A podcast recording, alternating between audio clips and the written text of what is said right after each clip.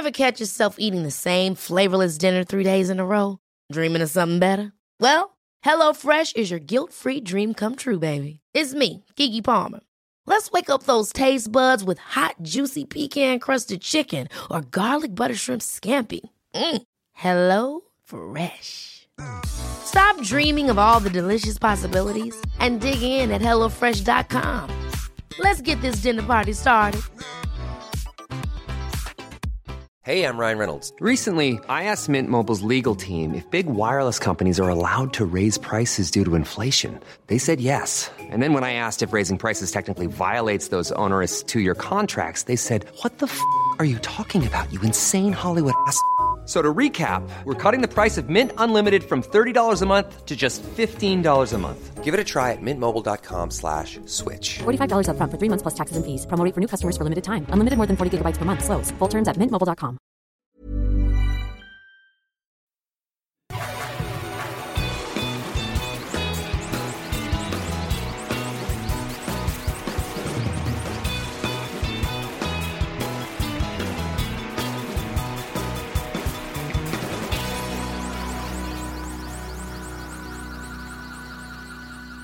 Bienvenidos a Dos Nombres Comunes, episodio 45, aunque pueda haber quienes digan que el episodio 44 fue muy corto para contarse como episodio, pero Pero es que yo no tengo memoria de dónde haber plasmado en un tipo de reglamento donde un episodio debe durar tanto para ser considerado episodio. sí, estoy totalmente de acuerdo. Es más, ¿qué tal si este dura menos?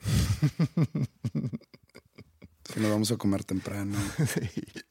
Podemos, vamos a ver cómo, cómo vamos hoy.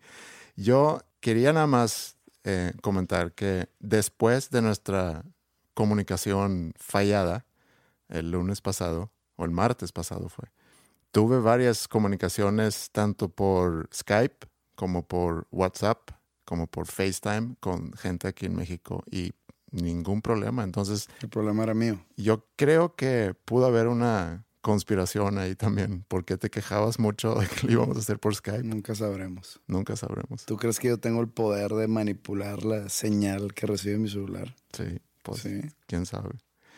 Pero sí fue un poco conmovedor también que realmente querías que estuviéramos en el mismo en el mismo lugar, en el mismo cuarto para grabar. No, que no vuelva a pasar, por favor. Bueno, pues ya sabemos, cuando viene Navidad, entonces No habrá episodio. no habrá episodios.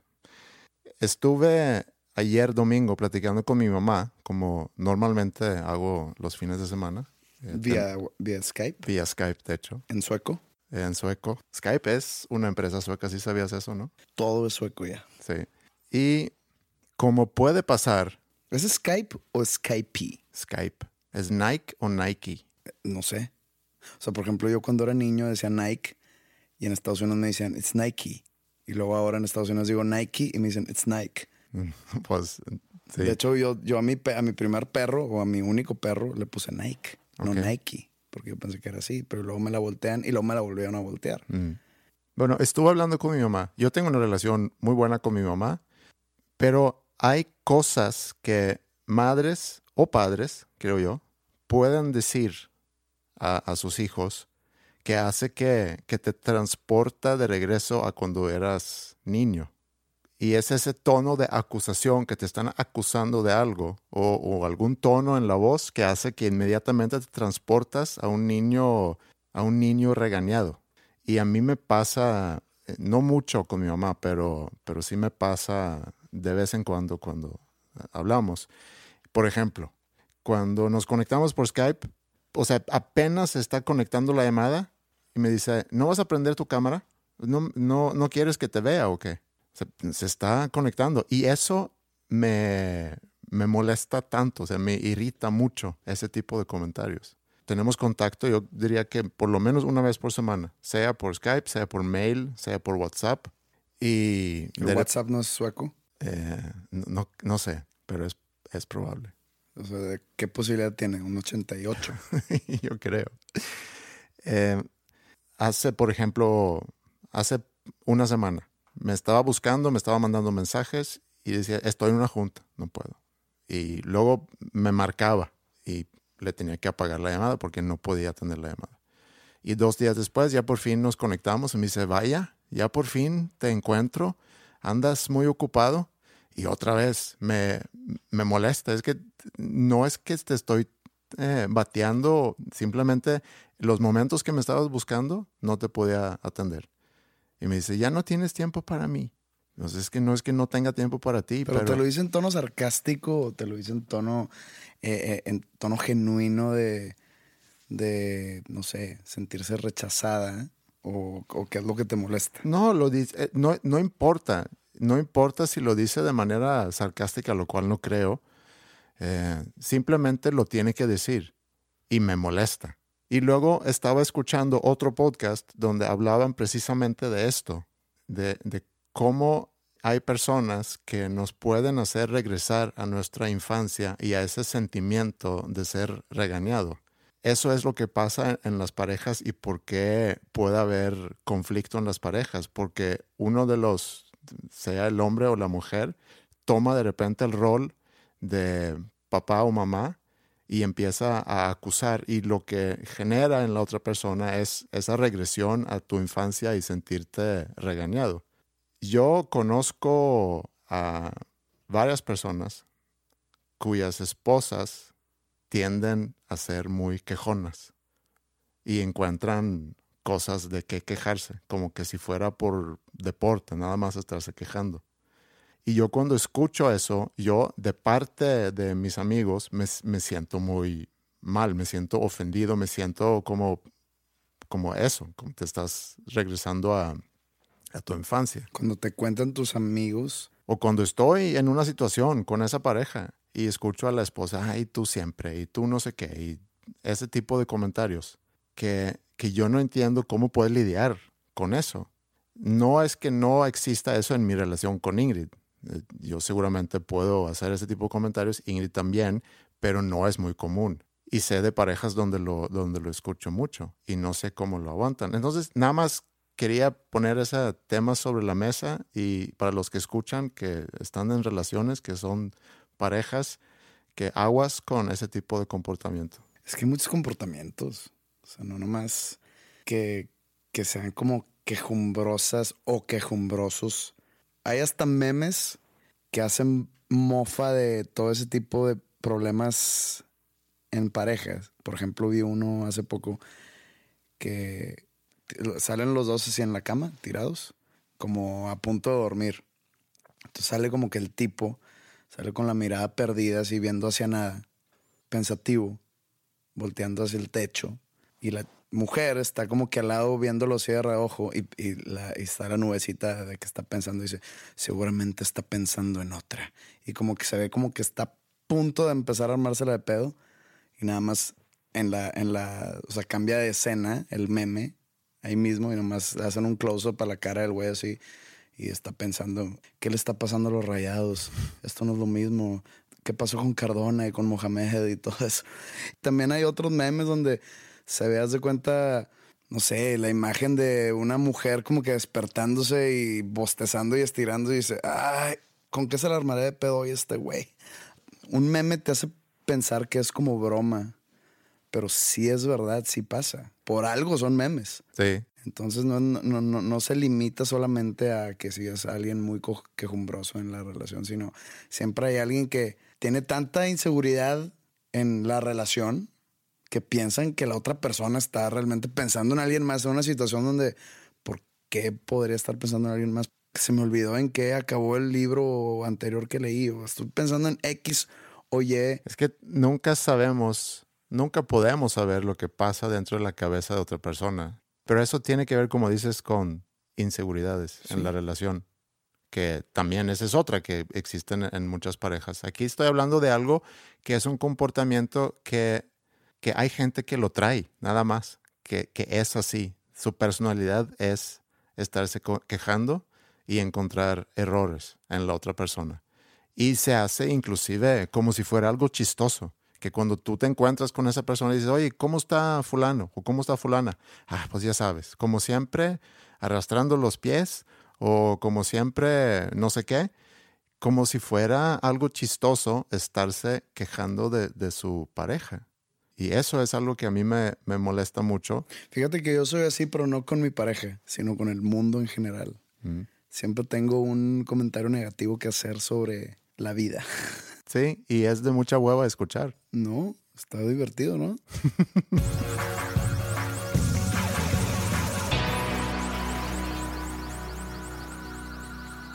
Oye, ahorita que estuve en Chicago y que fui a cenar o que fui a, a un bar a tomar algo, me di cuenta cuando llegó la cuenta, me di cuenta cuando llegó la cuenta, que ahí viene sugerido la propina que deberías de dejar.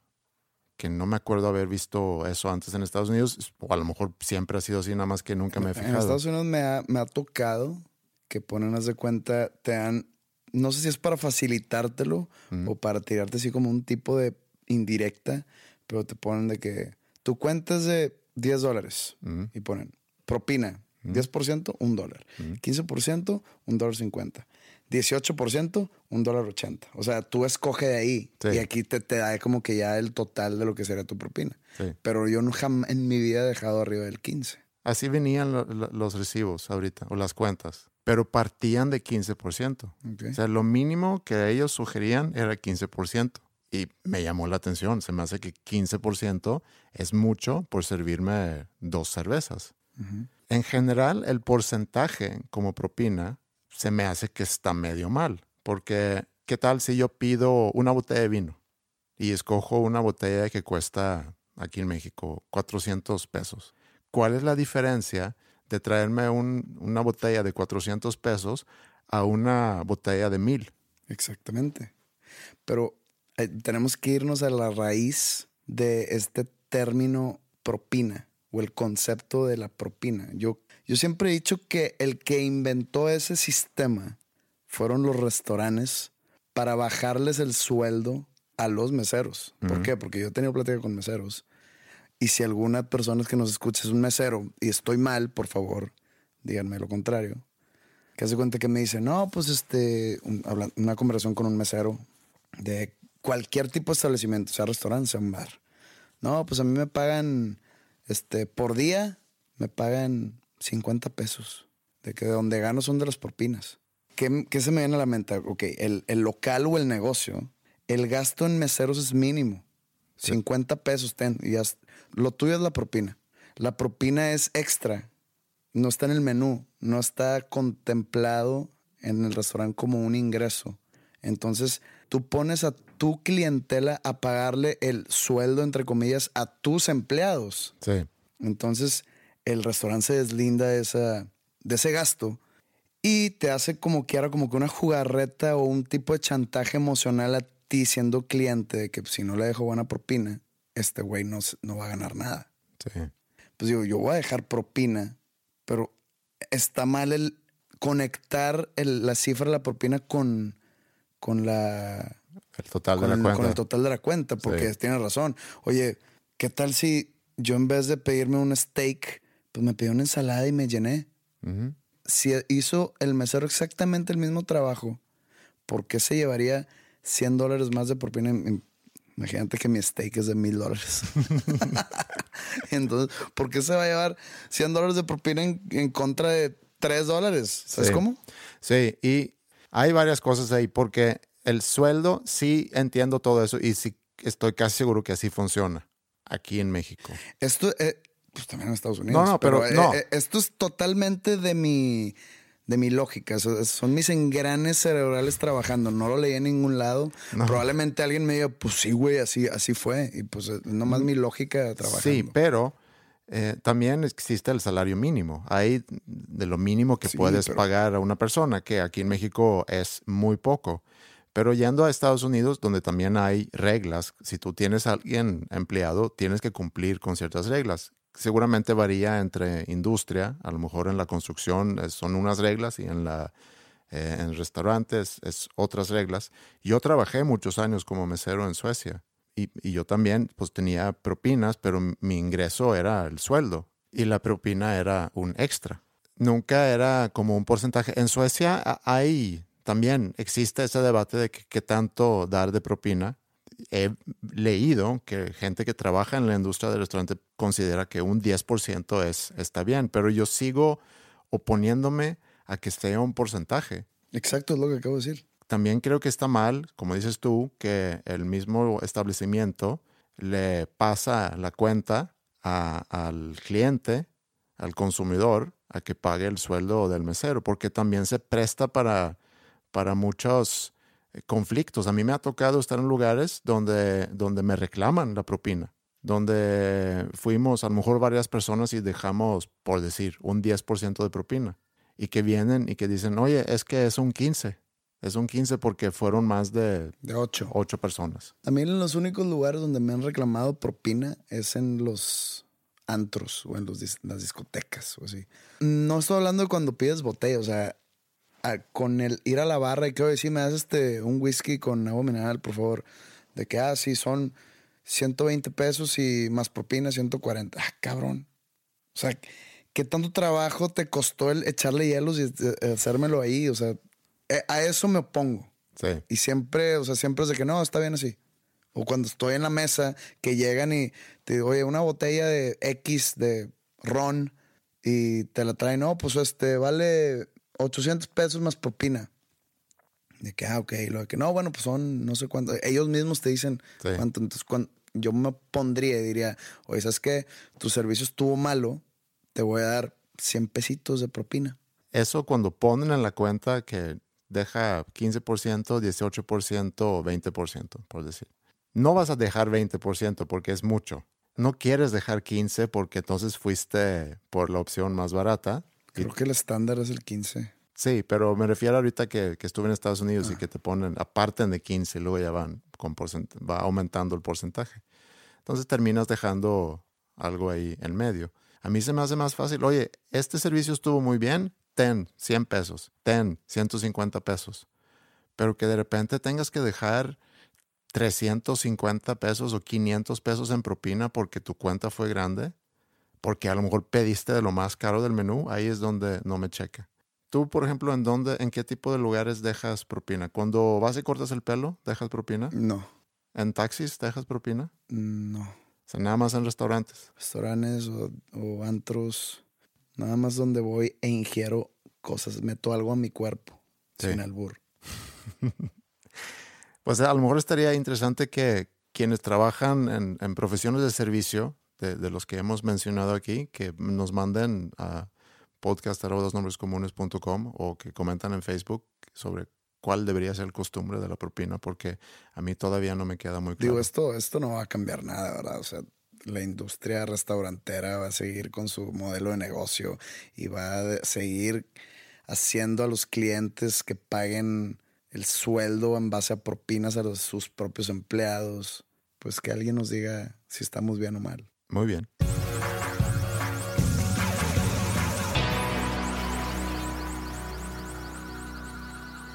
Te voy a contar una historia de cuando viví algo similar de algo que acaba de suceder aquí en la ciudad de Monterrey, Nuevo León.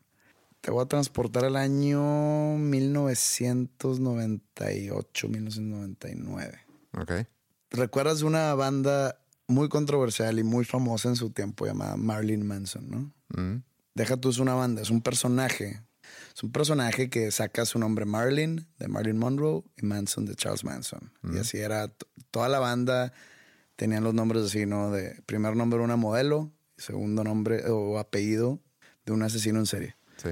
Este individuo se vendía como un reverendo de la iglesia de Satanás y se autoproclamaba también como sacerdote consagrado por Anton LaVey, que es el fundador de la iglesia de Satanás. Entonces, eso era como un tipo de imagen que él daba al público para causar controversia. A mí me tocó ir a un concierto de él en 1996 a San Antonio, Texas, Mm. cuando recién sacó su disco Antichrist Superstar. Yo estuve en San Antonio en, en el 96. Nos pudiéramos haber conocido. ¿Pudiste haber ido a ese concierto? ¿eh?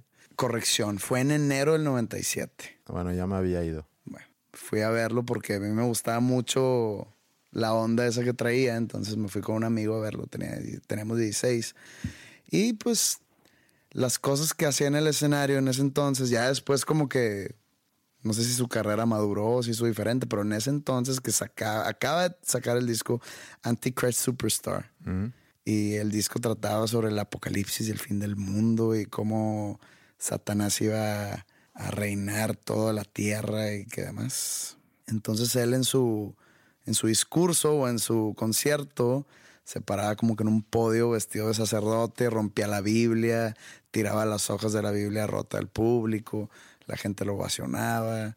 Total, hacía muchas cosas así de ese tipo que a mí me daban risa, no me llamaban la atención, pero obviamente no las tomaba en serio. Sale su disco después que se llama Mechanical Animals y como que optó por una nueva imagen, optó por una imagen de como hacerse un estilo de alien que no sabe si era hombre o mujer porque como que es una imagen muy andrógina. Y pues cambió un poco la imagen, ¿no? Y ya un poco después creo que le tocó venir a Monterrey. Y, es de este suceso que te estoy hablando, 1999, por ahí. No estoy seguro si 99, 98 o 2000, pero por ahí. Anuncian el concierto Marilyn Manson en el Auditorio Coca-Cola. El nombre que tenía antes el ahora Auditorio Banamex. Salen a la venta los boletos, sale la publicidad y empiezan a, juntarse las señoras descaceradas a tratar de juntar firmas para que no se presente ese show satánico donde hacen rituales de sacrificio animal y que tiran sangre humana y que invocan la presencia de Satanás y corrompen las mentes de nuestra juventud y que nos fracturan como sociedad de nuestra mera raíz y puras mamadas. Porque no le encuentro otra palabra más que mamadas. Total, el gobierno entra, el alcalde de Monterrey se mete y empiezan a ver, no, sí, estos, ese tipo de shows no deben de estar aquí en la ciudad. No merecemos ese tipo de shows nosotros como mexicanos y como católicos y como la... Para empezar, para empezar el Estado es laico, según la Constitución. No sé qué tiene que ver una cosa con otra, no sé por qué meter formas de gobierno en cuanto a si la presentación es satánica o es católica. O... En sí el concierto no daba nada, o sea, no era nada eclesiástico, no era nada, y por eclesiástico me digo que algo, eh, me refiero a algo de la iglesia. Ni iglesia católica, ni iglesia cristiana, ni iglesia satánica, ni nada.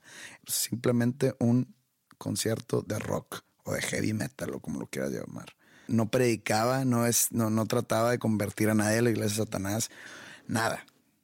Entonces, ¿por qué el tratar de cerrar o, que no, o evitar que se lleve a cabo un show de Marilyn Manson, pero por qué sí dejar que venga Marcos Witt, que es un cantante cristiano, a venir a predicarle a no sé cuántos miles de gente junta? Pues digo, haría lo mismo, ¿no? Es, hay libertad de religión en este país. Sí. Y hay de hecho un artículo de la Constitución que avala ese, ese libertad de religión, porque yo soy satánico, yo quiero ir a un concierto de Marilyn Manson a que me digan que voy por el camino correcto. Total, para no hacerte el cuento más largo, no pudieron parar ese show. Y el resultado fue totalmente lo contrario a lo que ellos querían. ¿Por qué? Porque le dieron muchísimo más de publicidad tratando de parar ese show, porque ahora la gente fue por morbo. Yo fui y estaba a reventar el lugar. Cuando, cuando anunciaron que venía Marilyn Manson, dije, qué raro que toque en un lugar tan grande. No creo que, no, no creo que lo viene. Estaba a reventar. ¿Todo por qué? Por gracias a esos tipos de movimientos que, ojo, podrían ser fabricados por alguien que, que quería llenar el lugar. Nunca sabes si esa persona es un genio. Pero no creo. Yo creo que sí son señoras descaceradas sanpetrinas que quieren evitar cosas de esas nomás porque es eso, tomarse el cafecito, hablar sobre sus relaciones extramaritales o no, qué sé yo. Entonces ese fue el resultado. Por morbo la gente va ya en el lugar, entonces metiéndome otra vez en la mente a estas personas, muchos más infieles se juntaron a escuchar el mensaje de Marilyn Manson. Mm. Ahora, casi 15 años después, ya en el año 2016, en la ciudad de Monterrey sucede otra vez exactamente lo mismo, pero con un show llamado El Circo de los Horrores. Yo sabía que había un Horror Fest el fin de semana de mi concierto aquí en Monterrey. Sí. Que es un Horror Fest. Es como un tipo de expo donde venden cosas de parafernalia de películas de terror, que se traen a dos, tres figuras de la historia del género. Por ejemplo, unos perso- personajes muy recurrentes es este Robert Englund, que le hizo de Freddy Krueger. Se traen casi siempre a Linda Blair, que es la, la niña del exorcista, que ya, pues ya es una señora. Eh, personajes de ese tipo. Sí. A que firmen autógrafos, que se tomen la foto, a que den una conferencia. Es como un Comic Con. Es como pero- un Comic Con de terror. De y terror. alguna vez fui y está muy interesante, pero total. Yo sabía del Horror Fest ahora en octubre, Monterrey, pero yo no sabía del, Círculo de los Horrores. Mm. Y esto es punto clave de lo que estoy tratando de hablar. No sabía de la existencia de eso. Me llega por WhatsApp un video y un mensaje, como que un, una- un mensaje de cadena, que decía, no vayas al Círculo de los Horrores. En él promueven el, este, los rituales satánicos, tratan de invocar al diablo, no sé qué, y piensas que estás viendo un show común y corriente, pero no, tú eres partícipe de ese ritual. Si vas, eh, vas a estar en la mira del diablo y cosas así, y, el, y haz de cuenta que te ponen como que un video y pues un tipo de, de escena del show. Ujú. Dije, ah, cabrón, ¿qué es esto? ¿Y por qué no he comprado boleto? Entonces, empiezo a investigar y pues ya veo que es como que un, una compañía de teatro de España hizo su gira mundial en Halloween, en, épocas ad hoc, eh, lo que ofrecen. Pero entonces me entero tres, cuatro días después que clausuran el evento a una semana de su presentación. Dije, ah, otra vez. Marilyn Manson otra vez. Y resulta que es porque nunca presentaron el papeleo para darles el permiso de, de presentación. Mm. Y los del Círculo de los Horrores decían, nosotros presentamos todo en tiempo. Nos negaron el permiso. Nunca nos había pasado esto en ninguna ciudad del mundo, más que aquí en Monterrey, México. Me sentí tan avergonzado de ser de Monterrey, no tienes una idea, de que, que- en qué clase de sociedad retrógrada vivo. Pero entonces ahí no acaba. El municipio de Monterrey no presentaron nada en eh, esto en tiempo, no se les dio el permiso. ¿Tú crees que una, una compañía con años y años viajando por el mundo no saca eso en tiempo? ¿Por qué saca publicidad? ¿Y por qué ponen boletos a la venta sin tener el permiso? ¿Tú crees? No, no suena muy no lógico. suena. No. No. suena lógico. Entonces empiezo a investigar más y llego con una historia que, si sí es verdad, creo que el municipio de Monterrey está siendo gobernado por gente muy incapaz. Dicen por ahí, o investigué por ahí, o me enteré por ahí más bien. A ver, ¿fue un chisme? ¿Fue una investigación? Fue una combinación de todo. Ok. Fue una investigación, leí un artículo, me contaron rumores, chismes, etcétera. ¿En qué consiste la investigación? En Google. Pues, ¿qué quieres? Que me vaya al, al, No sé. Al registro público Me- de la propiedad. me encantaría que hubieras dicho que me fui de noche al municipio. Me, Con me- una lupa y con una lá- lámpara no me dejaban Y me metí- entrar. y y me metí en la los noche. archivos y Sí. no, no, no hubo eso. Me encantaría a mí también, pero le doy un uso mejor a mis noches. Ok. Que el municipio de Monterrey tuvo hace poco un roce o una desacuerdo o una desnegociación o como le quieras llamar con el gobierno de España. No sé si con algún municipio o con el país en sí. No sé si cuestión comercial o cuestión o de alguna otra cuestión. Pero que aquí el municipio dijo, perfecto, son españoles, vamos a regresárselas. Mételes el pie para que no den su show y así les regresamos, nos vengamos. Entonces clausuraron el Círculo de los Horrores porque eran españoles. Entonces, ¿Tú crees que ahorita está, están en España y que puta madre? ¿Qué vamos a hacer? Nos chingaron de vuelta. No pudimos presentar el Círculo de los Horrores en Monterrey. Ya nos cargó la chingada. ¿Tú crees que está pasando eso? No. No. Entonces ahí está lo que va a pasar, lo que yo creo que va a pasar. Tampoco suena muy lógico. No suena. Pero entonces, eso. ¿qué es? Sí. O vivimos en una so- sociedad retrógrada y estamos gobernados por seres retrógrados o estamos gobernados por seres incapaces. Es una, es una de otra. No existe la posibilidad que el Circo de los Horrores como empresa no, no haya presentado los requisitos para el permiso en tiempo. No, yo tampoco No, creo no, eso. no- no existe posibilidad. Sí. Entonces, una de dos. O la gente es muy obtusa, pendeja y vive en los años 1920 o en verdad así piensan de tonto que vamos a meterle el pie al gobierno de España o a los españoles o a cualquier tipo de algo español. Simplemente si nos volteamos y vemos lo que pasa en- así en la sociedad el día de hoy. Hemos tenido esas marchas que hemos comentado también aquí mismo. Eh, nos enteramos de, de ese tipo de, de quejas, hacia, sean shows o sean eh, exhibiciones de arte que vienen aquí a visitar la ciudad. Y sabemos que hay un grupo que al parecer es muy fuerte en esta ciudad, y yo creo que como dices, más en este municipio donde estamos nosotros, que al parecer tiene el poder de, de mover decisiones de gobierno para cancelar eventos o para hacer lo suficiente ruido para que el gobierno eh, decida a qué podemos exponernos y a qué no como ciudadanos. Y, sí, es muy, muy grave y habla mucho sobre el tipo de personas que, que viven aquí. Y estoy seguro que en los años 20, eh, estoy seguro que en ese entonces decían lo mismo, de que, oye, imagínate que hay un circo de los horrores en 1920 y venía a Monterrey. ¿Cómo? Estamos en los 20. ¿Por qué diablos hay gente que no quiere? No estamos en 1850, estamos en los 20. Estoy seguro que pasaba eso también. Entonces es algo que creo que lo discutimos hace poco, que cuando es donde algo realmente cambió. Cuando es de que pues ya estamos en el 2130 y ya todo es abierto. ¿Se acuerdan en el 2016?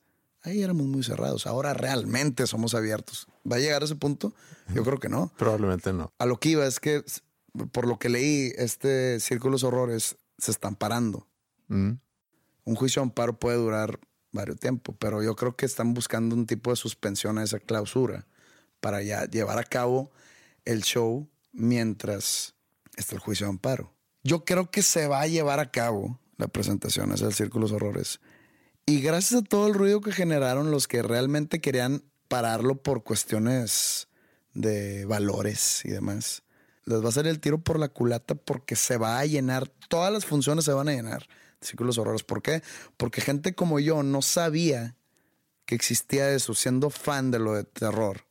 No sabía que existía eso, me enteré por la sociedad tonta en la que vivo.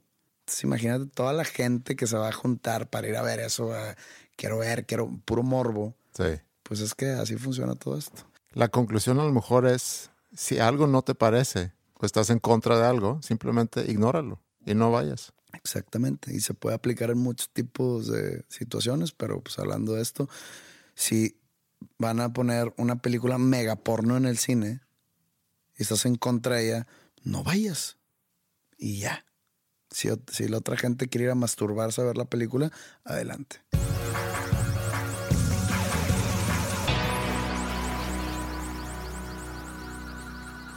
Oye, hablando de horror, algo que veo que nos han preguntado mucho en la semana, eh, tuvimos que hacer cambios en el sitio porque hubo mucho tráfico y por lo mismo se cayó el sitio y, y, y pues ni modo, pero ya, ya está funcionando otra vez. Tuvimos que quitar eh, lo del, eh, de la encuesta de ver qué temas, pero en Facebook vi en la semana muchos que preguntaron sobre experiencias que hemos tenido, y, y a lo mejor va ese tema bien ahorita ya que es Halloween este fin de semana, experiencias sobrenaturales o qué pensamos de sobre fantasmas y todo eso. Yo jamás he tenido una experiencia, es más, no creo que existen fantasmas. Creo que todo tiene una explicación cuando tú escuchas un ruido en la noche o cuando tú ves algo o, o crees que ves algo, todo tiene una explicación. Entonces, eh, no vaya a ser que hoy en la noche me pase algo, pero hasta ahorita no me ha pasado nunca algo que yo pueda atribuir a algo sobrenatural. Ha pasado cosas que me cuesta explicarlo, pero que mi conclusión es debe de haber una explicación lógica a, a ese suceso pero nunca lo he atribuido a que haya un fantasma o que haya algo sobrenatural. Pues mira, yo no es que crea en lo sobrenatural, o no es que no crea más bien. He visto tantas películas donde al, a la persona que le están sucediendo estas experiencias se lo cuenta alguien más Y esa persona que escucha dice, esta, esta, esta vieja está loca o este güey está loco. Mm. Entonces, el que te haga incrédulo de, de lo que te están contando te convierte en víctima. Luego, luego. Entonces, ¿por qué no le crees? Y así la ayudas y aparte te salvas a ti mismo. Entonces yo dije, cuando alguien llegue y me diga, me está persiguiendo un hombre lobo, le voy a creer. ¿Para qué? Para ayudarle y para salvar mi pellejo. Porque, digo, te digo, estoy tan educado en ese género que sé que si no le creo me va a cargar la chingada a mí. Pero pues nadie ha llegado conmigo a decirme que lo está persiguiendo un hombre lobo. Y pues fíjate que yo sí tuve una experiencia que no le tengo explicación. Fue cuando yo vivía en Edgerton, Wisconsin. En el, en el mero Día de las Madres. Ahí el Día de las Madres se... Tenías que 14, Tenía 13 años. 13 años. El Día de las Madres en Estados Unidos se celebra el, creo que es el segundo domingo de mayo. Suena. Sí, es en mayo. Un domingo en mayo. Es igual en Suecia, creo que es el tercer O sea, no es, el, no es como aquí que es el 10 de mayo, Sí. puede caer en lunes y te chingaste. Total, el segundo día, el segundo domingo de mayo, estoy yo en mi, es colegio, pero pues dices colegio, pero te imaginas que luego me iba a mi casa, era un tipo de, era un internado. El colegio y los cuartos y el comedor y todo era ahí en un mismo edificio. Y en ese, en ese mismo 8 de mayo me entero yo ya de noche que de una leyenda que sucedió ahí, porque antes ese colegio era como un seminario de sacerdotes. Y las personas que servían a los sacerdotes, o sea, ya sea que limpiaban el lugar, les hacían de comer, les lavaban la ropa, eh, etcétera, eran monjas. Entonces había una leyenda de una monja que salió a caminar el Día de las Madres, ese 8 de mayo, o el Día de las Madres, el Día de las Madres, pues. Y que cerca del internado, o cerca del seminario, en ese entonces había un, un manicomio. Y que se escapó un, un loco del manicomio, de esos peligrosos, y que se topa a la monja en su caminata y la mata. Entonces decía que cada Día de las Madres se aparecía la monja en, en las instalaciones del internado, ¿no? Ya sea en el jardín o en los árboles o en los establos o demás. Bueno, yo vi a la monja. Yo tuve un roce con la monja. Aquí es donde yo tengo que decir que, que no estás loco. Espérate, pero ahí te va. No, si me dices que estoy loco, la monja no va a venir por ti. Deberíamos estar en Wisconsin. Ahí es donde me tienes que creer. No te voy a hacer la historia larga, nada más ahí te va cómo termina. Mm. Yo dormía en un piso 4 del edificio. Es un edificio, o sea, no era tan alto, eran de seis pisos, Mm. pero era muy grande, pues.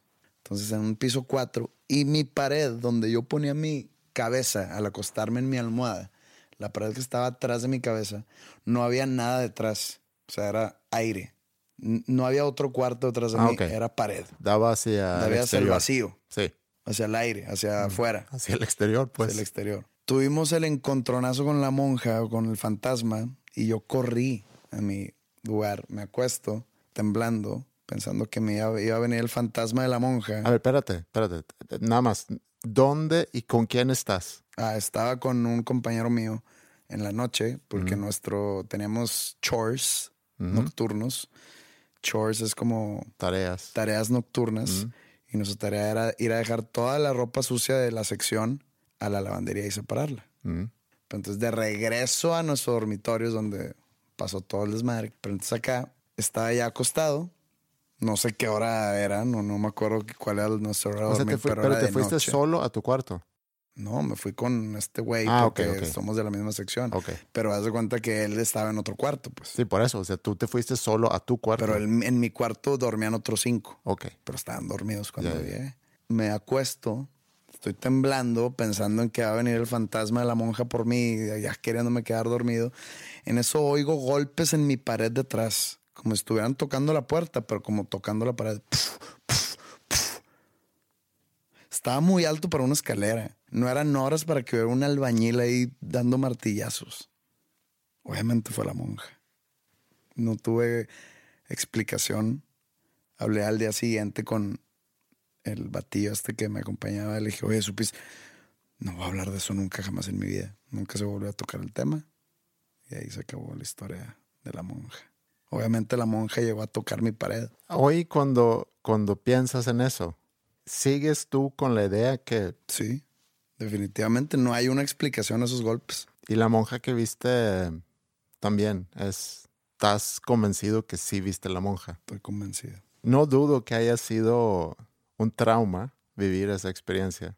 Si a mí me llegara a pasar, yo soy miedoso, o sea, yo tengo por muchos años, tenía un- mucha facilidad de... No me "Oh, traumé, ¿eh? no, no. no, no, yo te estoy diciendo que yo seguramente me hubiera traumado. Para mí hubiera sido una experiencia traumante. Todavía me puedo sentir incómodo en, en lugares que desconozco y en la oscuridad.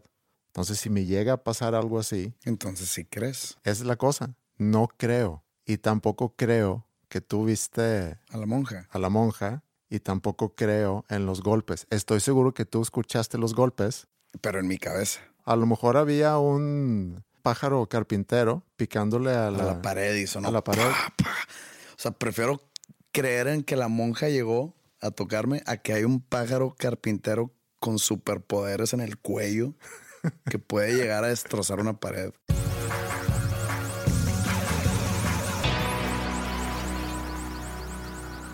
Yo quiero preguntarte algo como músico, como liricista, aparte alguien que yo sé que para mucha gente tus letras han significado muchas cosas, o mucho, no muchas cosas, sino que ha significado mucho para mucha gente. Ahorita que gana Bob Dylan el premio Nobel, que ha causado mucho ruido, por un lado... Que también es sueco. el premio Nobel sí. Sí, ha habido mucha controversia eh, y todavía no termina la controversia, por eso creo que la noticia ya es vieja porque fue hace un par de semanas, pero como todavía no formalmente ha aceptado el premio, sigue vigente la historia de, de- de alguna manera. ¿Tú qué piensas de que lo hayan dado ese premio? Fíjate que para dar mi opinión y mi qué pienso, ¿Mm?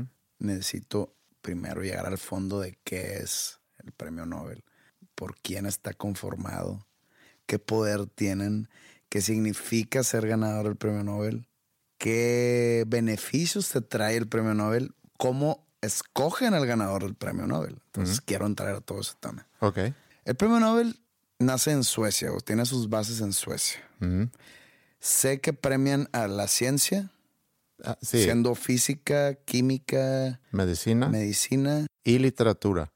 Y Eso- la paz. Y la paz. Esos son los originales. Y, Y, y- luego ejemplo, después agregan lo del premio a economía. economía. Ujú. Ok, esto se da anual. Sí. ¿Cuántos premios por premio hay? ¿Cuántos ganadores por premio hay cada año? Hay varios. El, el de literatura lo gana una persona. Puede ser que en medicina lo haya compartido dos personas. Mira, física hay dos. Mira, este año, 2016, Ujú, hay tres de química, ujú, hay tres de física, hay uno de, de La Paz, ujú. ¿Quién ganó el de paz? eh, Juan Manuel Santos, es el, el presidente actual de Colombia. Uno de medicina y uno de literatura. El año pasado lo ganó Svetlana Alexievich, en 2014 Patrick Modiano y así. Un Sí. mexicano lo ganó hace mucho tiempo, el Octavio Paz. Sí, en el 92, se me hace 92. 90 y por ahí. Pero siempre es un ganador el premio de la literatura. Octavio Paz 1990. El año pasado, el del premio de la paz lo ganó Malala y otra persona. Qué mala onda para esa otra persona ganar el, mis- el mismo año que Malala, que pues fue conocida mundialmente antes de ganar el premio, ¿Es eso o que hubieran dicho nada más se lo damos a Malala y el otro que chingue su madre? claro. Mínimo, mínimo ganó el premio. Eso te digo. Sí. Entonces, ok. ¿Quién es Nobel? Alfred Nobel era un industrialista, eh, 1800, murió creo que a finales de 1800. Él escribe en su testamento, porque no tenía hijos, que él quiere dejar un legado. Dicen después, él era el inventor de la dinamita. Destruccionista él. Sí, y hay quienes dicen que dejar ese, ese premio, porque quería dejar un legado, y hay quienes dicen, pues quería dejar ese legado como, una, como un balance a, sus inventos, aunque él sobre la dinamita dijo que es tan poderoso que la gente no lo va a querer usar y por lo mismo va a prevenir guerras en lugar de causar. Un poco como vivíamos en, la Guerra Fría con el balance nuclear que hubo entre Estados Unidos y la Unión Soviética, que tenían armas tan poderosas que no lo querían usar y por eso estuvimos eh, en paz durante tanto tiempo. Pero bueno, él quiere dejar ese legado y hace una fundación donde dona dinero para que cada año eh, haya ese reparto de, de premios. ¿Él fue sueco? Sí. O sea, la dinamita también es sueca. Mm. Ay, cabrón. Eh. Bueno, la, la televisión a colores es mexicana. ¿Ah, sí? ¿No sabías? No, no sabía eso. ¿Pensaste, pensabas que era sueca? Yo sí, estaba convencido que era sueca. Entonces así nace el, el premio. Y luego ya a partir... ¿Cómo agarra tanto poder? ¿Qué beneficios le da al ganador? No sé realmente, pero sí es un premio que es considerado un gran, gran honor eh, en el mundo científico. El que tú seas receptor del, del premio Nobel de la medicina, por ejemplo, quiere decir que has tenido unas contribuciones eh, sin comparación en el mundo, en, en tu campo, ¿no? En tu campo, en este caso la medicina. Claro que el caso de la literatura es más subjetivo. Quienes escogen quién gana es la academia, lo equivalente a la Academia Real de, de Suecia, la Academia Sueca. Son 18 personas y escogen quién es el ganador. O sea, es como un jurado que no pueden salir al mundo exterior y no pueden hablar con, con la gente. Hay mucho- No pueden hablar entre ellos. O... No se pueden hablar entre ellos, pero hay mucho secreto. Por ejemplo, hace poco vi entrevista con quién es el, el secretario de este grupo y le hacían preguntas y decía, es que no puedo contestar eso porque es, hay mucho secreto. ¿Es como una medallita? Sí, ¿O si hay un beneficio real? Como, por ejemplo, yo había escuchado que eh, esas personas, esos receptores del premio eran como ya considerados ciudadanos del mundo. Como un premio diplomático, digamos. no sé. ¿No? No, nunca había escuchado eso. Te dan, creo que un millón de dólares. No sé cuánto es el premio ahorita eh, en cuanto a dinero, pero sí te dan, te dan dinero también. ¿El premio Nobel es respetado? Sí, es muy respetado, pero sobre todo es... Esto es totalmente duda real. Sí, No, no sí, estoy- no. Y, y eso es un poco a lo que yo quería llegar con, con todo eso, porque sí es un premio muy respetado, sobre todo en el mundo cultural. Eh, seguramente hay quienes piensan que es un premio muy eh, elitista. Si tú ves la lista de los ganadores, yo creo que no he leído desde 1908, creo que fue el, primer premio que repartieron. De todos los ganadores en todo ese tiempo, más de 100 años, o sea, más de 100 ganadores, no he leído yo más de 5 de esos autores. Ni uno. Pues no has leído tú Octavio Paz, No. García Márquez, Sí, García Márquez sí. y yo no he leído... Vargas Llosa creo que no he leído nada de él. Mm. Es eh, literatura no tipo Stephen King.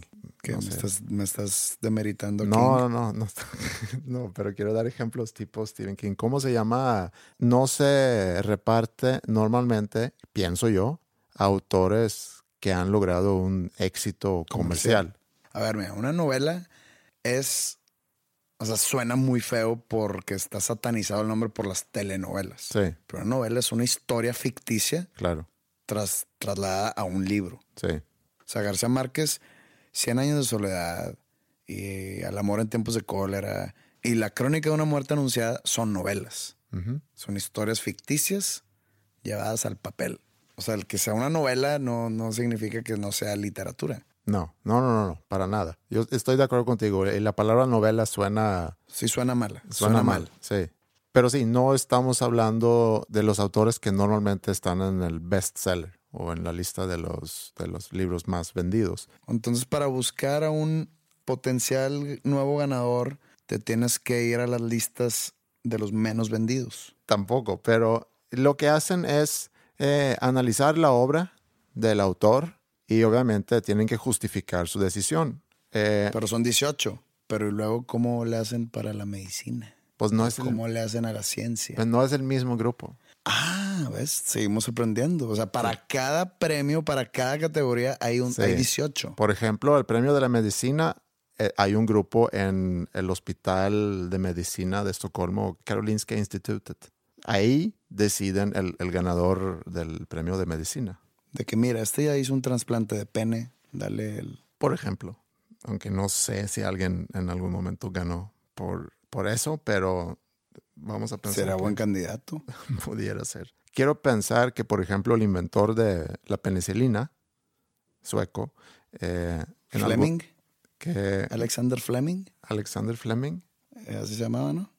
no, según yo no se llama Fleming. Google, Google, está bien. Estoy diciendo yo. No, Fleming me suena mucho, pero según yo es sueco. Fleming es el que inventó la penicilina, güey. Sir Alexander Fleming was a Scottish biologist, pharmacologist, and botanist. His best known discoveries are the enzyme lysozyme in 1923 and the world's first antibiotic substance, benzylpenicillin, y entre paréntesis, penicillin. Esto lo vas a dejar, güey. Quiero que el público sepa que yo supe, sin checar Google, quién inventó la penicilina. Alexander Fleming. Yo pensé que era sueco y que no se llamaba Fleming. I stand corrected. Gracias. Y ganó el, Ganó el- el el premio. premio, Ok, ¿no? entonces, pero es, es otro, es otro grupo. Digo, eran otros tiempos. O sea, el trasplante de pene puede ser buen candidato. es más moderno. Más, algo más de hoy. Pero bueno, cada comité o cada grupo eh, que decide tiene que motivar. La decisión en el caso de Bob Dylan fue que ha creado nuevas expresiones poéticas dentro del gran tradición americana de cantautores. O sea, es un poeta que ha escrito libros de poesía.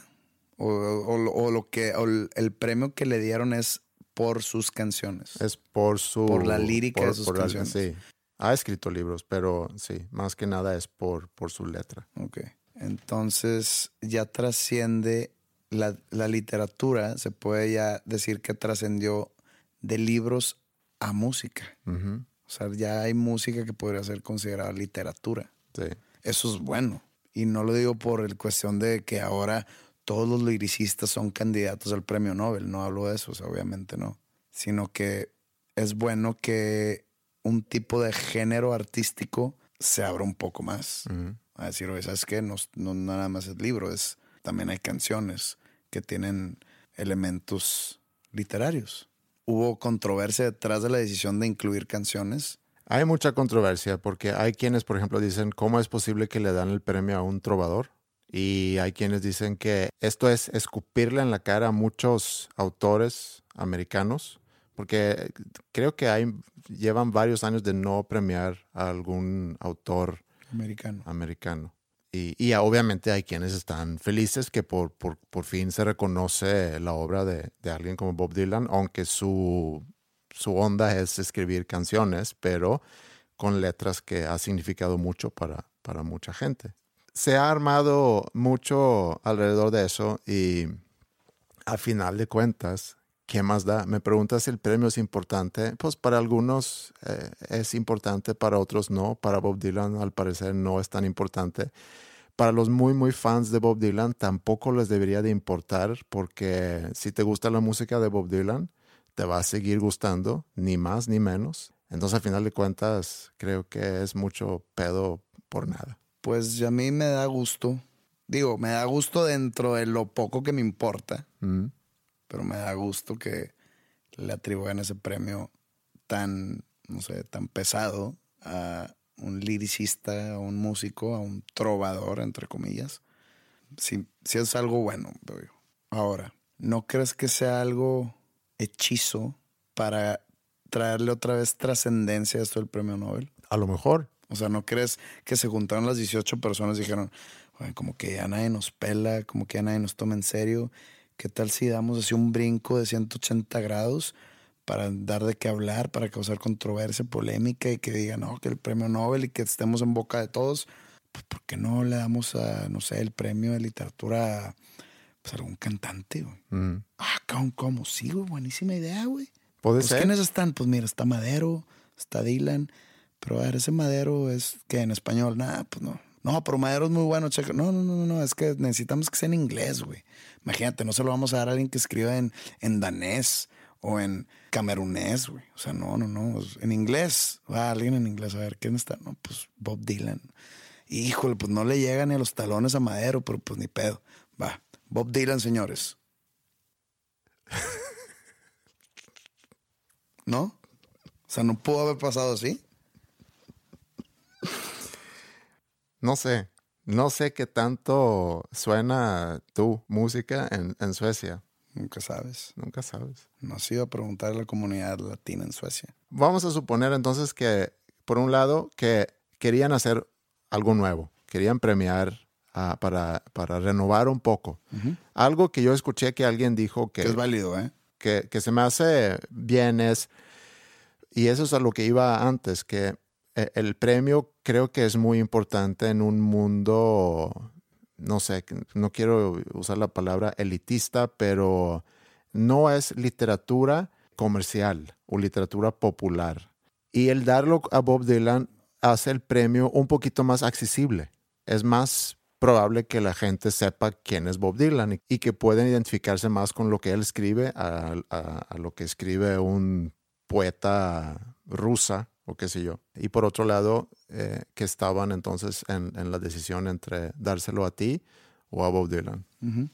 Eh, ahorita todavía no hay señales de Bob Dylan de que si lo, si lo va a aceptar o no, o si va a ir a Estocolmo a, a participar en esta gran cena que es una, una gala Ah, ¿cuándo es? El, el día 10 de diciembre. 10 de diciembre este año no va a estar, güey. ¿Tú no vas a estar? No. Tengo un compromiso. Pero pues no ganaste, entonces Pero pues si no acepta Dylan, te lo dan al, al runner-up, ¿sí no? segundo lugar.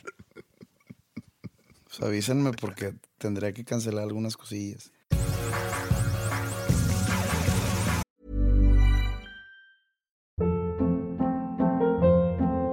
Hold up. What was that? Boring. No flavor. That was as bad as those leftovers you ate all week. Kiki Palmer here, and it's time to say hello to something fresh and guilt-free. Hello Fresh. Jazz up dinner with pecan-crusted chicken or garlic butter shrimp scampi. Now that's music to my mouth. Hello Fresh. Let's get this dinner party started. Discover all the delicious possibilities at hellofresh.com. Millions of people have lost weight with personalized plans from Noom, like Evan, who can't stand salads and still lost 50 pounds. Salads, generally, for most people, are the easy button, right? For me, that wasn't an option. I never really was a salad guy. That's just not who I am. But Noom worked for me. Get your personalized plan today at Noom.com. Real Noom user compensated to provide their story. In four weeks, the typical Noom user can expect to lose one to two pounds per week. Individual results may vary.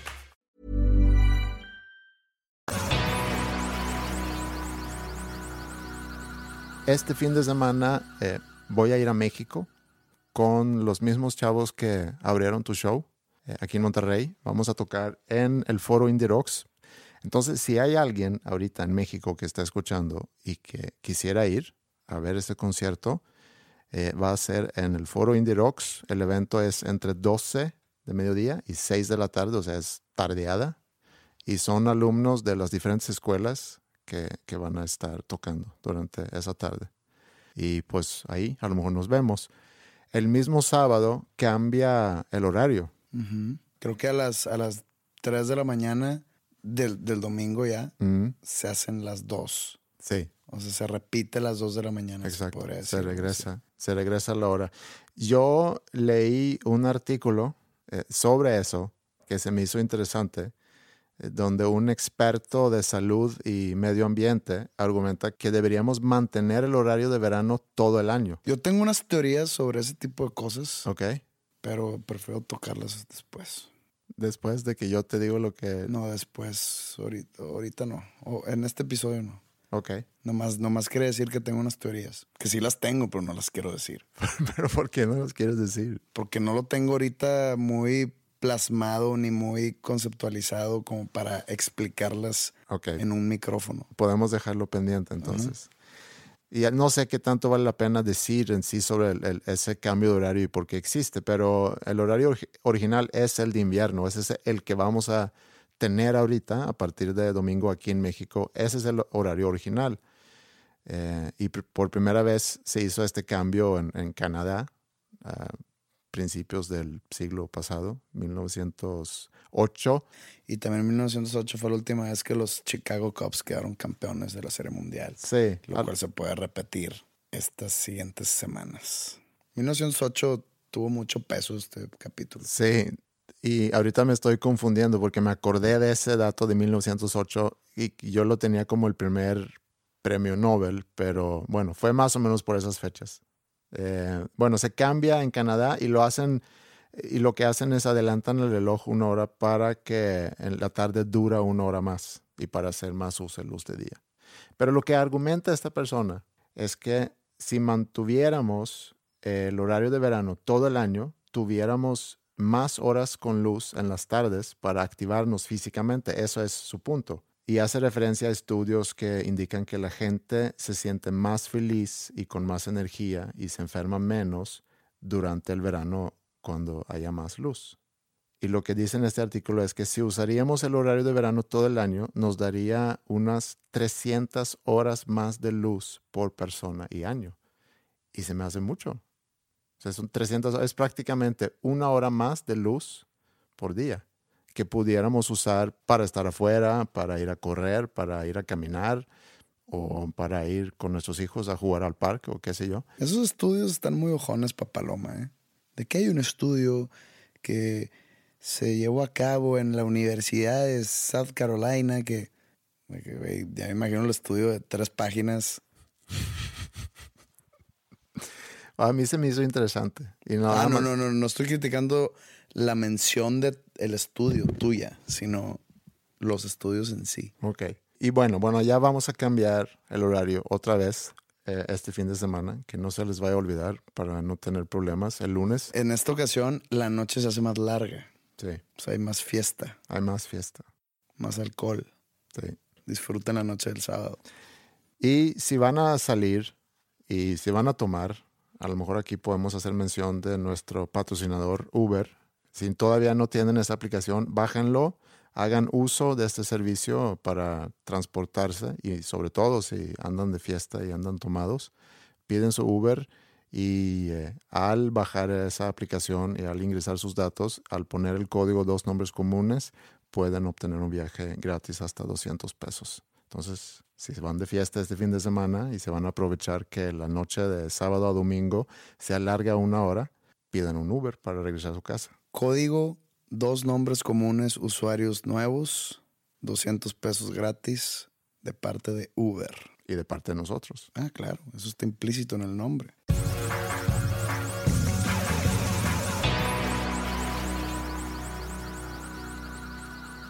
¿Qué nos llevamos de este episodio? Que es mejor hacer los episodios en persona, cara a cara, definitivamente. Nos aprendimos cosas también sobre el premio Nobel. Eh, tú me enseñaste cosas sobre el ganador de medicina, de penicilina. Yo sé cosas, sean importantes o no. Eso yo no lo juzgo, nada más sé cosas. Está bien. Y como siempre, esperamos sus comentarios en la página de Facebook, facebook.com, diagonal, dos nombres comunes. En Twitter estamos como dos, con el número dos, nombres comunes. Y el mail que también mencioné hace rato es podcast arroba dos nombres comunes punto com. Y como ves, si terminamos con una canción de Dylan. Yo creo que esta canción es de mis favoritas de Dylan, que es Simple Twist of Fate. They sat together in the park as the evening sky grew dark. She looked at him and he felt a spark tingle to his bones. Twas then he felt alone. Ever catch yourself eating the same flavorless dinner three days in a row? Dreaming of something better? Well, HelloFresh is your guilt free dream come true, baby. It's me, Kiki Palmer. Let's wake up those taste buds with hot, juicy pecan crusted chicken or garlic butter shrimp scampi. Mm. Hello Fresh. Stop dreaming of all the delicious possibilities and dig in at HelloFresh.com. Let's get this dinner party started. How would you like to look five years younger? In a clinical study, people that had volume added with Juvederm Voluma XC in the cheeks perceived themselves as looking five years younger at six months after treatment. Look younger, feel like you. Add volume for lift and contour in the cheeks with Juvederm Voluma XC. Reverse signs of aging by adding volume to smooth laugh lines with Juvederm Volure XC. For important safety information and to find a licensed specialist, visit juvederm.com. That's J U V E D E R M.com. Not for people with severe allergic reactions, allergies to lidocaine, or the proteins used in Juvederm. Common side effects include injection site redness, swelling, pain, tenderness, firmness, lumps, bumps, bruising, discoloration, or itching. There's a risk of unintentional injection into a blood vessel, which can cause vision abnormalities, blindness, stroke, temporary scabs, or scarring. Talk to a licensed specialist to find out if it's right for you.